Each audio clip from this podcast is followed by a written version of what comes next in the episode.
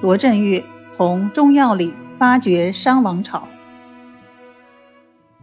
清光绪二十五年，也就是一八九九年，国子监祭酒，相当于教育部长王懿荣患病。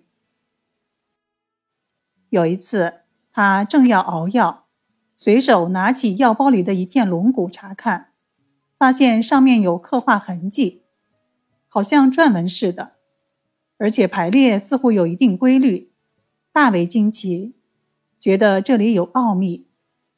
于是，他赶到药铺，把所有龙骨都收购过来。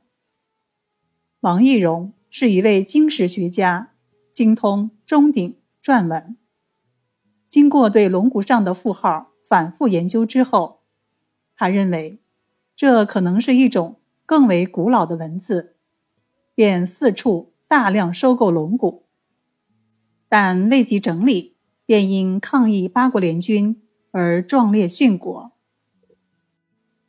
他的子孙将龙骨转卖给刘鹗，也就是《老残游记》的作者。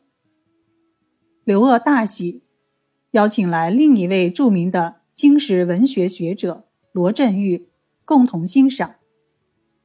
罗振玉看后大为惊叹，认为是一种从未见过的文字，极力帮助刘鹗。精选一千片，编出了《铁之藏龟》，成为我国第一部甲骨文专著。三千年前最古老的文字得以面世，轰动中外。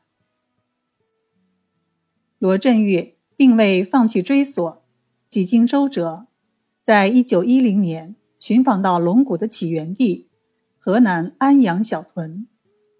经过考古发掘，发现这里竟是赫赫有名的商王朝的国都。